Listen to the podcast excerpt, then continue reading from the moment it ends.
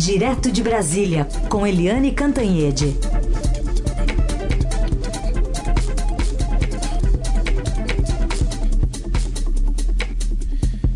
Oi, Eliane, bom dia. Bom dia, Heisen, Carolina, ouvintes. Oi, Eliane, bom dia. Queria que você apresentasse para a gente os detalhes dessa pesquisa Ibope divulgada pelo Estadão no fim de semana, que de alguma forma acho que ajuda as campanhas né, a montarem os seus mapas de guerra nesse início de disputa aqui na capital paulista. É, exatamente. Pesquisa é você trabalhar com alguma base é, científica e não apenas achismo. A gente está num momento de muito achismo no Brasil e os achismos não ajudam, né? Não ajudam a você compreender os processos, compreender para onde que você tem que ir, os cenários, etc. Então, a pesquisa Ibope, publicada ontem pelo Estadão, dá indícios importantes para as campanhas, para as coligações, para as pessoas, ou seja, para os eleitores. Aparentemente, é uma surpresa que o Celso Russellmano, do Republicanos, tenha ficado em primeiro lugar. Né, o Celso é, Russomana ficou com 24%, seguido pelo Bruno Covas, que é o prefeito, é do PSDB e é candidato à reeleição, que ficou com 18%. É, em terceiro lugar, empatados, vieram Guilherme Boulos, do PSOL, com 8%, e o Márcio França, com 8%, PSB. É, aí a gente ficou, ué, russo, mano? Aí se você for pegar é, Carolina, se você, Heisen, for olhar atrás, todas as eleições para prefeito e para governador, russomano é sempre primeiro lugar nas pesquisas.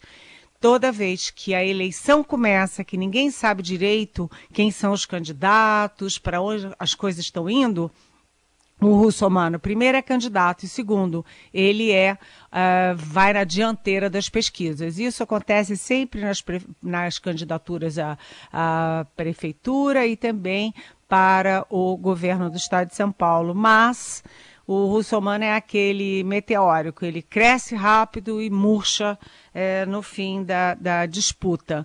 De qualquer forma, foi uma surpresa para o PSDB, que fica dizendo que ah, a pesquisa foi ótima tal. Não, não foi ótima, porque até aqui todo mundo é, considerava o Bruno Covas meio imbatível, né? Ele que é neto do Mário Covas, uma das maiores lideranças do Estado de São Paulo, um dos fundadores do PSDB, ex-governador, ex-prefeito da capital, e também o, o, Bruno Covas tem sido muito presente, apesar de ter um câncer difícil, apesar de fazer quimioterapia, um tratamento complicado, apesar de ter tido Covid, ele tem sido muito atuante nesse momento de pandemia. Então os tucanos estavam meio, sabe, achando que estava no papo, mas eleição nunca se ganha de véspera. Então, acho que os tucanos vão ter que se rearticular, vão ver, ter que ver a estratégia de campanha. De outro lado, a gente vê claramente que o Guilherme Bolos, é, do PSOL, ele está se é, tá consolidado como o aglutinador dos votos de esquerda. Apesar dele ter só 8%, ele está em terceiro lugar, a campanha mal está começando, então ele está é, sugando os votos que seriam do PT. Por quê? Porque na própria pesquisa, Gilmar Tato, é, que é o candidato oficial do PT, com o apoio do Lula, só tem 1% junto com os nanicos. Ou seja, quem poderia imaginar que o PT fosse ficar ali na vala comum dos nanicos nessa fase da pesquisa. É, por último, tem o Márcio França, Márcio França que disputou o governo do estado contra o João Dória, que é do PSB, enfim, é, e que tenta ali é, capturar votos do centro e da, é, da direita. Um fator interessante da, da pesquisa, eu achei, é, e eu acho que todo mundo achou, é que a pesquisa também apurou qual a capacidade de transferência de votos dos grandes líderes. E olha só, o presidente Jair Bolsonaro, que que está apoiando cada vez mais explicitamente a candidatura do russomano, É, todo mundo acha, poxa, o presidente da República, apoio do presidente é sempre poderoso, mas pela pesquisa, 46% dizem que não votam num candidato Uh, indicado pelo Bolsonaro. E do outro lado, o PT conta muito com a força do Lula para alavancar a candidatura Gilmar Tato, mas a mesma pesquisa diz que 40% dos ouvidos disseram que não votam num candidato indicado pelo ex-presidente Lula. Então, é uma eleição, como sempre, eletrizante, com muitas novidades, muitos nomes, partidos, interesses e com forte conexão na eh, política nacional. E é um prazer acompanhar essa eleição de vocês aí, você, Heisen, você, Carolina uhum. e muitos dos nossos ouvintes. Muito bem. E o Ibope também, nessa parceria com o Estadão, mostrou né, para os candidatos saberem né, que eles ficam tão de olho lá em 2022 o, o paulistano está mais preocupado é com a saúde, né? Então, temas bem da cidade mesmo. É até um tema nacional também, mas é, tem que se preocupar com, a, com o município, né, Helene? Ah, claro, porque eleição municipal não é uma eleição ideológica.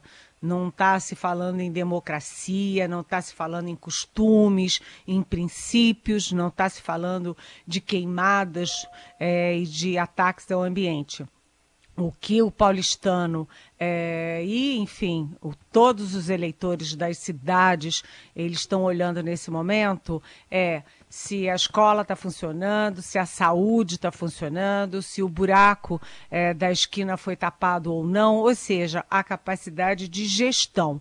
E eu acho que esse é um ponto forte do, do Bruno Covas. Apesar de São Paulo ser sempre né, uma cidade muito grande, com muito problema, muita gente, apesar de ter muito problema, ele é um gestor que passa a ideia de ser muito atuante. Está sempre na televisão, sempre fazendo alguma coisa, mesmo quando ele está doente. Então, é, e aí entra também o fator reeleição, né? Quem tem a caneta na mão, a capacidade de fazer acontecer, sempre leva vantagem. Bom, Helene, outro assunto da, da agenda do dia, né? O STF vai iniciar audiências públicas para debater política ambiental aqui do, do Brasil, também medidas contra as mudanças climáticas. O STF está entrando num assunto importante, né? É, eu achei super importante porque é, isso começa porque quatro partidos, a Rede, o PSOL, o PSB e o PT, é, ou seja, partidos de oposição e com características com viés mais à esquerda, entraram no Supremo é, querendo saber sobre a, o fundo o fundo do clima, né? Cadê o fundo do clima e a ação do governo, etc. Então, o relator, que é o ministro Luiz Roberto Barroso, convocou audiências públicas que começam hoje, hoje e amanhã, e ele é, convidou ministros é, do governo. É, Bolsonaro convidou congressistas, banqueiros, ambientalistas, enfim, representantes da sociedade civil, economistas, para discutir essa questão que é central hoje no debate nacional, porque você vê queimadas é, destruindo uh, o Pantanal, a fauna do Pantanal, destruindo florestas, vastas áreas de florestas na Amazônia e prejudicando a economia brasileira, os investimentos estrangeiros e a imagem do Brasil no exterior. Então, achei importante essa, uh, essa decisão do Supremo, lembrando que também o Senado Federal criou uma comissão própria para ir em loco, já foi em loco no sábado a Mato Grosso, também vai a Mato Grosso do Sul ver a questão do Pantanal, ver em loco, para ouvir também pessoas, testemunhos produzir relatórios, ou seja, judiciário e legislativo se mexendo. A questão é saber e como se mexe o executivo, que tem as armas, os instrumentos e as equipes capazes de atuar contra as queimadas. Bem, dependendo do presidente Jair Bolsonaro, a coisa não vai muito longe, não, porque o presidente Bolsonaro foi sexta-feira a Mato Grosso e a gente viu que ele, o avião dele teve que arremeter abruptamente porque não tinha visibilidade, tanta fumaça na área, naquela área ali de Mato Grosso. E aí, quando desceu, o presidente que sequer pôde ir de Sinop para Sorriso de avião, de tanta fumaça, por causa das queimadas, dos incêndios, ele teve que ir de carro e mesmo com tudo isso, o que, que o presidente disse?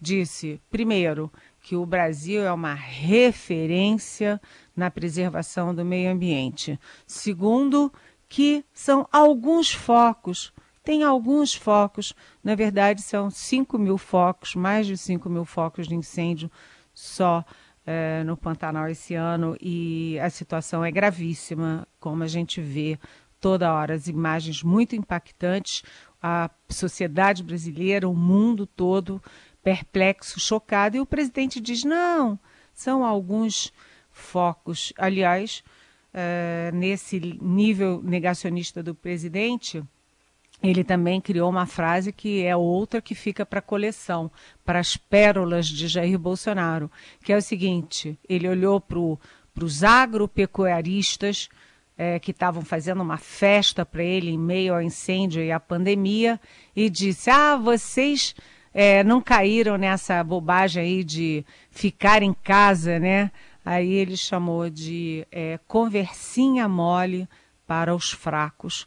Então, é o negacionismo sobre as queimadas e o negacionismo sobre a pandemia. Esse é o presidente. Enquanto isso, os outros poderes vão se organizando para cobrar e pressionar medidas que salvem uh, os nossos biomas. Eliane, conta para a gente a barulheira que deu, é, ainda hoje, essa visita do secretário de Estado americano Mike Pompeo aqui nas, nas bordas do Brasil, nas franjas. Chegou a elogiar, inclusive, o, o presidente da Colômbia, né? Não citou Bolsonaro. É, é, realmente foi uma visita que causou furor. Né, o, o, secretário de Estado norte-americano é o Mike Pompeo, que, aliás, já entrevistei, já fiz uma manchete é, para o Estadão com ele é, no ano passado, mas, enfim, ele passou três horas em Roraima visitando a Operação Acolhida, que é aquela operação para acolher os venezuelanos que atravessam a fronteira eh, e que vêm se refugiar no Brasil. E uh, ele estava acompanhado do chanceler Ernesto Araújo e, de repente, assim, do nada, o presidente da Câmara, Rodrigo Maia, soltou os cachorros e disse que é, a visita, é, enfim, é um ataque, é uma afronta aos, à tradição brasileira, é, enfim, não condiz com a boa diplomacia, é uma afronta à tradição da diplomacia e da defesa no Brasil. Enfim, o Rodrigo Maia é, foi bastante duro. Por quê? Porque o Mike Pompeo é, fez isso de vir so, ao solo nacional 46 dias antes da eleição dos Estados Unidos, em que o chefe dele, o Donald Trump, concorre à reeleição, e daqui do solo brasileiro fez um ataque ao presidente Nicolás Maduro, o ditador da Venezuela, dizendo: vamos tirá-lo daí é, é aquela história. É, no Brasil, acho que pouca gente, exceto é, parte do PT e parte do PSOL, apoiam a ditadura do Maduro. Aquilo é um escândalo, mas a diplomacia diz que um representante de um governo de outro país não vem para solo é, de um terceiro país ameaçar de derrubar o presidente do, do, do vizinho. Né? Como é que o, o secretário americano pisa no Brasil para dizer que vai tirar o Maduro do poder e chamar o Maduro de narcotraficante dentro do solo brasileiro? Tanto que o Maia não falou sozinho porque os ex-chanceleres brasileiros, inclusive o ex-presidente Fernando Henrique Cardoso, que foi chanceler no governo Itamar Franco, eles fizeram também um documento com outros, com diplomatas importantes, com um, pesquisadores, etc., é, reclamando da, aspas, utilização espúria do solo nacional. Depois de tudo isso, essa confusão é, criada, o Itamaraty também reagiu. Reagiu o chanceler Ernesto Araújo, que participou e, enfim, armou e articulou a visita do Mike Pompeu. É, a gente sabe que o governo brasileiro apoia é, escancaradamente a reeleição do Trump. E na nota, o chanceler brasileiro disse que não há autonomia e altivez em ignorar o sofrimento do povo venezuelano. Aí é que tá. Uma coisa é você ignorar o sofrimento do povo venezuelano que ninguém pode ignorar. Outra coisa é você abrir o seu território para uma autoridade de um terceiro país vir aqui dentro ameaçar de derrubar o presidente de um país vizinho. Isso não tá, não é parte da boa diplomacia. E eu espero que a próxima pergunta de vocês seja sobre é, o presidente Jair Bolsonaro e o discurso dele na ONU amanhã, que tem muito a ver com isso também. Tem muito a ver mesmo, está previsto amanhã esse, esse discurso, né? E tem até um ouvinte nosso aqui, Eliane, que, deixa eu ver o nome dele aqui, ele está se referindo a declaração do presidente Bolsonaro lá da semana passada, né, de que seria um tiro no pé. É, ele pergunta se não é um tiro no pé ele ter falado isso, que o Brasil está de parabéns na política do meio ambiente, é o Luiz Fernando. Oi, Luiz Fernando. É, bom dia, bem-vindo. Luiz Fernando, a gente ouve cada coisa, né? E tem coisas que não dá para ouvir calado, né? Você dizer que o presidente dizer que o Brasil é um exemplo, é uma referência no combate aí às queimadas e na proteção do meio ambiente é um pouco demais. Mas ele vai repetir tudo isso na Assembleia na, é, Geral da ONU. Como a gente sabe, é um presidente brasileiro ou um enviado do governo brasileiro que abre a Assembleia Geral da ONU todos os anos. Isso é uma tradição. Esse ano vai ser diferente, não pode ser presencial por causa da pandemia. Então, o presidente Jair Bolsonaro fez o discurso por escrito a pedido da ONU. O discurso seria gravado na terça-feira mas Bolsonaro leu o discurso, não gostou de algumas coisas, quis fazer algumas mudanças, então ele gravou na quarta-feira e o discurso já foi mandado para a ONU. Na verdade, o que, que ele vai fazer? Ele vai primeiro entrar na onda dos Estados Unidos, a onda do Trump, de criticar o multilateralismo. E não é por ironia, não, mas uh, o tema desse ano da Assembleia Geral da ONU é exatamente multilateralismo. O que, que significa isso? O presidente Bolsonaro deve fazer críticas a órgãos que reúnem todos os países, o grande número de países, como a Organização Mundial de Saúde, a Organização Mundial do Comércio, em linha com o que diz e o que faz o presidente Trump.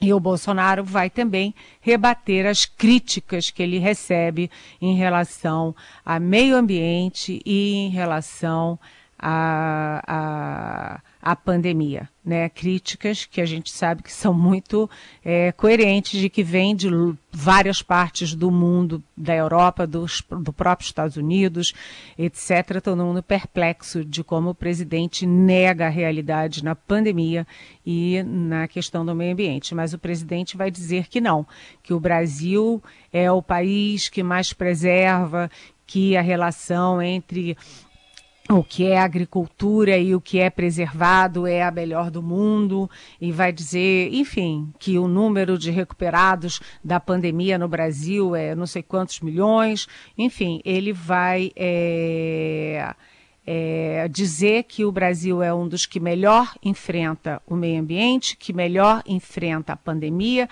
que melhor enfrenta a crise econômica. Aí acredite quem quiser, mas o fato é que é, o presidente também vai entrar em outras questões delicadas, deve entrar, quando ele falar de família, que é um tema muito caro à ONU, né, a, a, defesa de gênero, defesa da família, ele vai ratificar a posição brasileira que tem sido um pouco na contramão de tudo que tem sido feito pela diplomacia eh, brasileira nos últimos muitos anos, eu diria décadas. É, o presidente Jair Bolsonaro amanhã na, na, na Assembleia, a tendência é que ele seja muito mais alinhado com Trump. Não estou falando com os Estados Unidos, mas com Trump, né, que ele sinalize indiretamente um apoio à reeleição do Trump e que ele fale na contramão de, de, do que tudo que os especialistas, cientistas, experts falam dentro e fora do Brasil sobre essas questões. Vamos ouvi-lo e vamos comentar amanhã também. Essa é Eliane Cantanhede conosco no Jornal Dourado, abrindo a semana. Eliane, boa, boa segunda-feira. Até amanhã. Até amanhã. Beijão.